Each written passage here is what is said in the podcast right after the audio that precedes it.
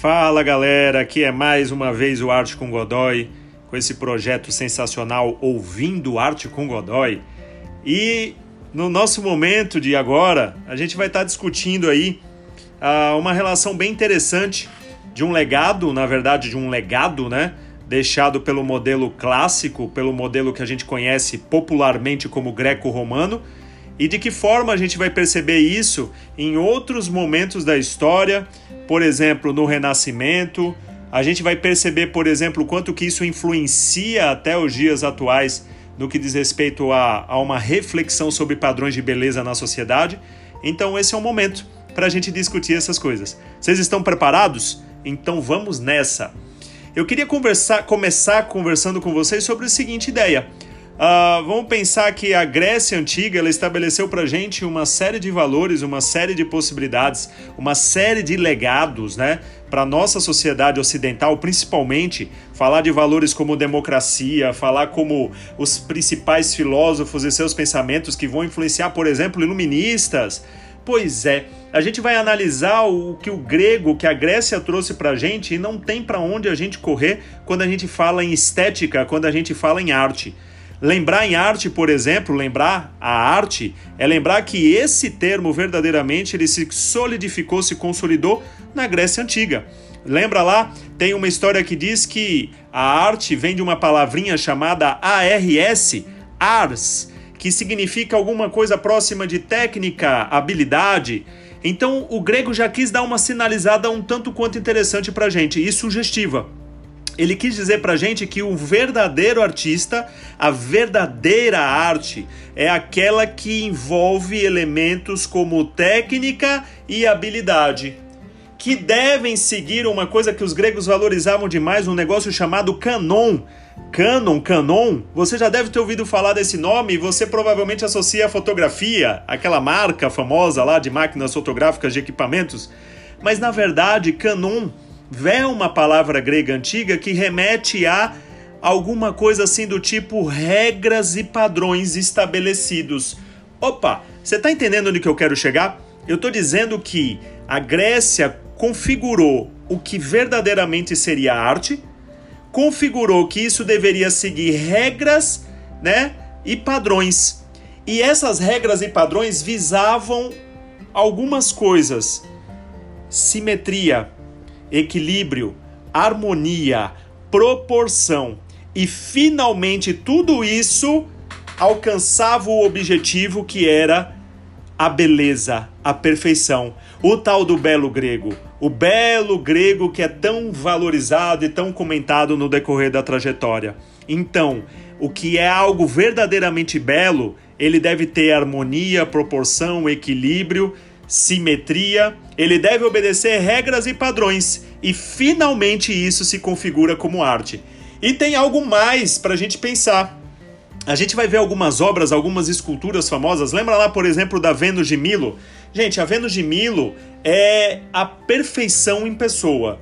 As formas belas do corpo de uma mulher, de uma Vênus, uma deusa do amor, uma deusa da beleza e aí a gente olha para esse corpo, a gente não encontra nenhuma imperfeição. O escultor, com um bloco de pedra, um bloco de mármore, munido de uma ferramenta como um formão e um martelo, ele vai quebrar pedaço por pedaço desse bloco e vai fazer brotar um personagem tão lindo, tão fantástico. Uma escultura que tem movimento, uma escultura que é toda equilibrada nas suas formas e na valorização de um ideal importante que os gregos vão trazer para a gente, que é o valor do antropocentrismo. O homem como centro de todas as coisas, o homem como ideal de perfeição, de beleza. Então a gente vai perceber esses elementos de uma maneira sensacional. E é interessante que quando a gente vai olhar uma outra escultura, que é o grupo escultórico chamado Laocoonte e seus filhos, a gente vai perceber que lá também tem todos esses atributos que eu falei para vocês beleza, perfeição, equilíbrio, simetria, harmonia, movimento. A escultura tem um movimento tão grande, tão forte. A gente vê o personagem se contorcendo em meio a uma serpente que está ali devorando eles, os personagens, o Laocoonte e seus filhos. Só que aparece algo a mais. E aí esse algo a mais arrepia Porque quando a gente olha para o rosto do Laocoonte, a gente vê a gente vê o personagem agonizando de dor e de sofrimento. É diferente quando a gente olha para o rosto da Vênus. A Vênus de Milo é um rosto neutro, um rosto sem expressividade. Mas quando a gente olha para o Laocoonte, ele agoniza, ele sofre, ele traz toda uma carga sentimental. E aí o grego traz para a gente mais um valor especial, uma obra de arte que tem toda a beleza, toda a perfeição, toda a técnica, toda a habilidade, mas que também traz agora, sabe o que? Sentimento. O espectador que, olha, que olha para o Laocoonte, ele olha e sente a dor de um bloco de pedra sem vida, sem nada, mas que traz um sentimento de algo vívido, de algo que desperta um sentimento em quem observa a obra. Você entende a força do que o grego vai estar tá trazendo, a, a, as possibilidades infinitas? E a, quando os romanos olham para os trabalhos gregos, eles se apaixonam. Diz a história que o brutal conquistador teve seu coração conquistado. Eles conquistaram os gregos, mas eles foram conquistados conquistados através dessa arte. E os romanos vão continuar reproduzindo, as, fazendo cópias das obras gregas e deixando, inclusive, muitas delas como né, sobreviventes ao tempo, graças a essa paixão que eles exercitaram sobre as obras romanas, as obras gregas. Só que tem um porém. Os romanos acreditavam que tudo deveria ser belo, como os gregos acreditavam. Mas tudo deveria ser belo, mas deveria ter uma utilidade.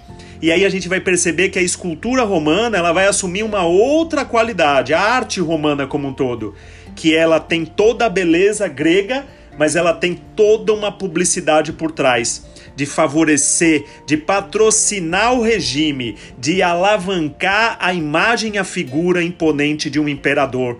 Você entende? Então a gente percebe essa influência da arte grega transpassando para os valores romanos e consolidando esses valores que a gente chama de clássicos ou os valores greco-romanos.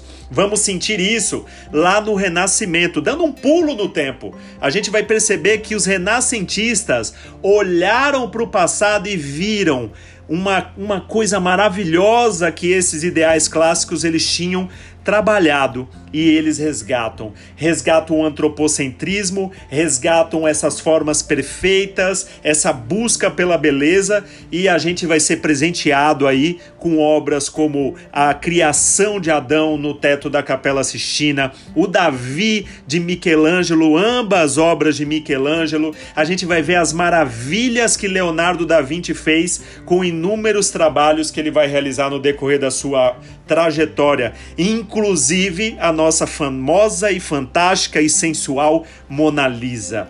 Finalmente, eu entro no mérito de discutir sobre padrões de beleza que os gregos, que os romanos deixaram enraizado na nossa sociedade.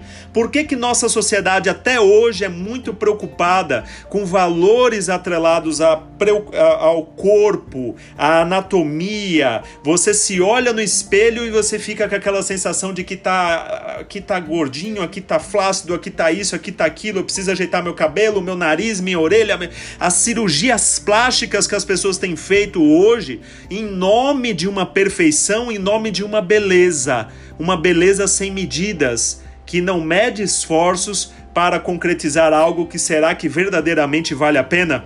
E aí a gente tem visto uma sociedade muito neurótica com essas questões e quantos são as mazelas promovidas, provocadas por conta disso.